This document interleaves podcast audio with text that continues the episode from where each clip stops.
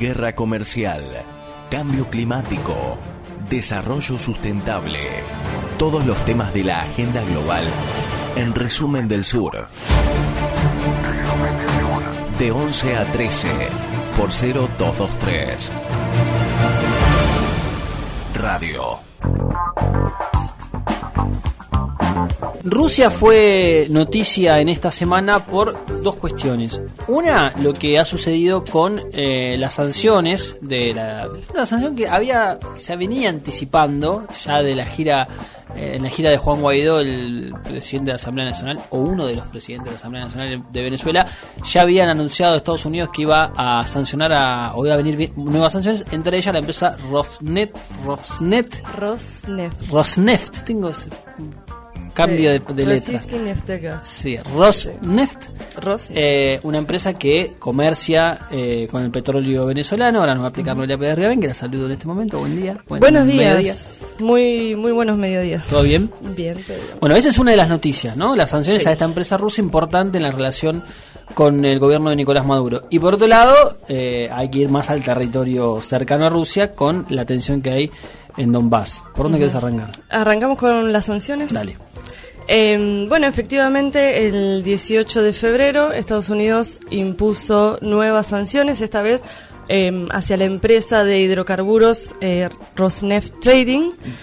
La, mm, el argumento que, que exhibe Estados Unidos para estas sanciones es que eh, esto vendría a violar las sanciones que Estados Unidos ya le ha impuesto a Venezuela. Sí. De acuerdo con este argumento, Estados Unidos impuso sanciones a Venezuela y no se están cumpliendo porque Venezuela en vez de eh, vender su propio petróleo está utilizando a Rosneft como una especie de, de fachada para poder seguir comerciando. Esa es la, excusa de, Estados Unidos. Eh, y el Departamento del Tesoro de Estados Unidos dio un plazo de 90 días para que las compañías dejen de comerciar justamente con, con Rosneft. Que es algo complicado porque Rosneft eh, negocia con prácticamente todo el mundo, así que hay que ver si esas sanciones efectivamente eh, se cumplen. Claro. Es, es raro. También tenemos que pensar esto en el contexto de la campaña electoral de Donald Trump eh, y esta lucha que tiene en contra de, de Maduro. Sí, el voto, el voto duro eh, de la Florida, especialmente, eh, Trump lo logra contener con este tipo de acciones. Eh, y que vamos, teniendo en cuenta que las elecciones van a ser en noviembre de este año, vamos a tener que prepararnos a varias de estas de Trump para con Venezuela y para con los aliados de Venezuela como Rusia. Sí, tal cual. O sea que esta me parece que es eh, primero un paso más en esta guerra de, de Trump y de Estados Unidos en contra de, de Maduro y el chavismo en su época. Y de acá a las elecciones vamos a tener mucho más de, de este Ahora, tipo. ¿cuánto puede perjudicar esto la relación con Rusia? De Estados Unidos con Rusia. Con Maduro ni hablar, eh, sigue apretándole este el cuello, básicamente. Pero Y esto en realidad a Trump también le sirve porque eh, están siguen estos rumores eh, de que eh, Putin se quiere meter en la campaña electoral de Estados Unidos. Eh, Trump lo ha, lo ha denegado, por supuesto que tenemos el informe de Mueller que descartó todas las posibilidades, digamos, nunca se, se descubrió absolutamente nada, así que este tipo de sanciones públicas a Trump también le sirven como para hacer de cuenta que con Rusia está Claro. todo mal y evitar este tipo de rumores, así que eh, mata dos pájaros de un tiro, podríamos Exacto, decir. Totalmente. Eh, bueno, eso es un- uno, uno de los temas que, que habrá que ver cómo, cómo sigue y que anticipan un año complicado. Sí, un último datito con Sí, respecto a esto que no, no, no me acordaba, hoy estaba releyendo Twitter y, y me acordé que el mismo día, este 18 de febrero, en el cual Estados Unidos levantó las, las sanciones, perdón, ese mismo día Putin relevó de, de la Embajada de Venezuela a Vladimir Zayemsky y puso en su lugar a Mem- Sergei Melik Bagdasarov. Es decir, hubo un cambio ahí de diplomáticos en Venezuela. No sé si tiene necesariamente algo que ver, pero da la casualidad de que el mismo día que, Claro. eh, que se sancionan, eh, estas restricciones para comerciar con Rosneft, también tenemos un cambio de diplomáticos en Venezuela. Estábamos eh, preguntándonos con, con Mackenzie al principio del programa eh, si eh, Rosneft Sí. eh, era una de las empresas más importantes, más grandes de Rusia. Sí, definitivamente. Gazprom y Rosneft. Así es. ¿Rosneft es petrolera? Claro. Solo petróleo. Neft es petróleo. Petróleo, eh. Ah, mira. Como para, para como, acordarse. como Petrobras, como Claro, para acordarse. Y Ros viene de Resiski, de ruso.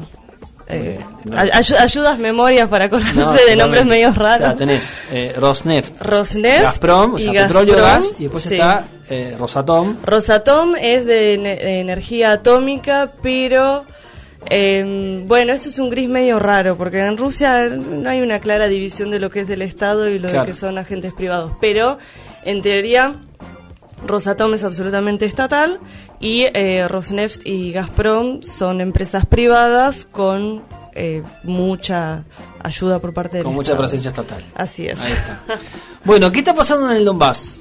Bueno, lo que está pasando en el Donbass es que comenzaron estas charlas nuevamente para volver a hacer una, eh, una reunión en formato normando, no sé si se acuerdan, en diciembre del año pasado, el 12 de diciembre si no recuerdo mal, se llevó a cabo esta cumbre en formato normando, es decir, con eh, los presidentes de Ucrania y Rusia, más Francia y, Alemania, para poder pacificar este conflicto en el Donbass que empezó en el 2014 y continúa eh, en la actualidad. Eh, luego de esa reunión en formato normando se acordó primero el cese al fuego y luego que eh, ese a partir de ese momento, al cabo de cuatro meses, iban a volver a juntar, esta vez para charlar cuándo van a ser las elecciones, que era el pacto, lo que se había acordado previo al formato normando. Em, y justamente cuando empezaron a haber discusiones entre ambas partes, entre, eh, entre Rusia y Ucrania, para ver cuándo se va a hacer la segunda charla. Volvieron a los tiros en el Donbass, murieron dos personas, lamentablemente. Así que la situación, lejos de estar estabiliz- y estabilizándose, está cada vez más, más tensa. Eh, Hay que recordar que cuando hablamos de Donbass, hablamos de eh, Donetsk. Dan-. Donetsk. Donetsk. Ah, lo dije bien. Ah, Sí, yo lo digo con acento ruso, perdón. Bueno, pero yo le decía Donetsk, ahora le digo Donetsk para pronunciarla más o menos mejor, y Bien. Lugansk. y Lugansk, sí. Son las, las dos repúblicas que pretenden ser, o, la- o las que pretenden ser repúblicas separatistas. Claro, son estas dos provincias de Ucrania que juntas componen la región del, del Donbass y que se autoproclamaron independientes allá por abril de 2014 en este contexto luego de- del Maidán y luego de que Yanukovych, el que por entonces era presidente de Ucrania, eh, se exiliara, se fuera a Rusia y quedara el parlamento a cabo y luego convocara las elecciones que finalmente le dio la victoria a Poroshenko, este presidente antirruso que estuvo entre 2015 y 2019 antes de que llegara Zelensky. Un pequeño resumen. No, perfecto, perfecta, perfectamente. Y ahora, ¿a qué, ¿a qué se puede adjudicar esta, esta vuelta de los tiros cuando había un proceso de negociación en marcha? Y es que hay, hay muchas partes que en realidad no quieren ninguna, ninguna pacificación. Por un lado, están los nacionalistas ucranianos que no están dispuestos a ceder absolutamente nada, están... eh, bueno, hay tropas rusas en Donbass, por más que, eh, por supuesto, que, el gobierno ruso lo niega. Efectivamente hay, hay milicias independientes, hay muchos intereses que están orientados a que este conflicto no se resuelva, sobre todo porque la resolución del conflicto puede ser muy perjudicial por lo que venimos viendo, por lo que implica el formato normando y la fórmula Steinmeier, no sé si se acuerdan esta fórmula que decía que para, para resolver el conflicto se van a llevar a cabo elecciones en, en la región del Donbass y estas elecciones no se van a dar de acuerdo a la ley ucraniana, sino de acuerdo a leyes internacionales, lo cual en otras palabras significa que estás eh, avalando la autoproclamación. estás hablando que no es un territorio ucraniano. Exactamente. Con lo cual, si seguimos este desarrollo, es decir, si tenemos una reunión en formato normando de acá a dos meses, de acuerdo a los, eh, al, al plan establecido, y luego tenemos elecciones, y esas elecciones que podrían ser muy polémicas porque hay que ver cuál, cómo es esta vigilancia internacional. Eh, y si llega a tener como resultado finalmente la separación, legalmente en términos internacionales, eh, eso va a ser un, un lío terrible, porque los ucranianos no quieren, no quieren eso directamente. Ahora, supongamos que eh, la elección se da con leyes ucranianas, Sí, ¿no? Eh, la gente igual tiene que ir a votar. sí. ¿Y qué crees que va a votar? ¿Seguir siendo Ucrania o ser una república independiente? Porque entiendo yo, la, postura ucraniana es lógica, vos no podés permitir que se dé bajo leyes internacionales cuando vos decís que es un territorio tuyo que está siendo ocupado o intentando ser ocupado por otra por otro país. Eso está claro y es comprensible desde el punto de vista de la diplomacia y del derecho internacional y demás. Eso está claro. Eh, después puede estar de acuerdo o no, pero está clara la postura. Ahora, ¿qué es lo que puede cambiar eh, en, en- en términos del voto o en términos de la voluntad de la gente que vive en ese lugar, eh, que sea con leyes ucranianas o con leyes internacionales. O sea, ¿cuál es la voluntad de las? ¿Cuál podría? No, uno no, no lo- no lo sabe, ¿no? Espera, lo que me estás preguntando es cuáles serían los resultados No, si claro, las ¿cuál- elecciones cuál- fuesen... dentro de lo que se sabe, ¿no? Las hipótesis que uno puede construir, ¿qué es lo que, ¿cuál es la voluntad que la gente expresa? Lo de Crimea, por ejemplo, era como medio sabido que iba a haber un voto más prorruso. Sí. Eh, Bueno, es, es, es difícil, es difícil de... es más difícil que con Crimea, por ejemplo.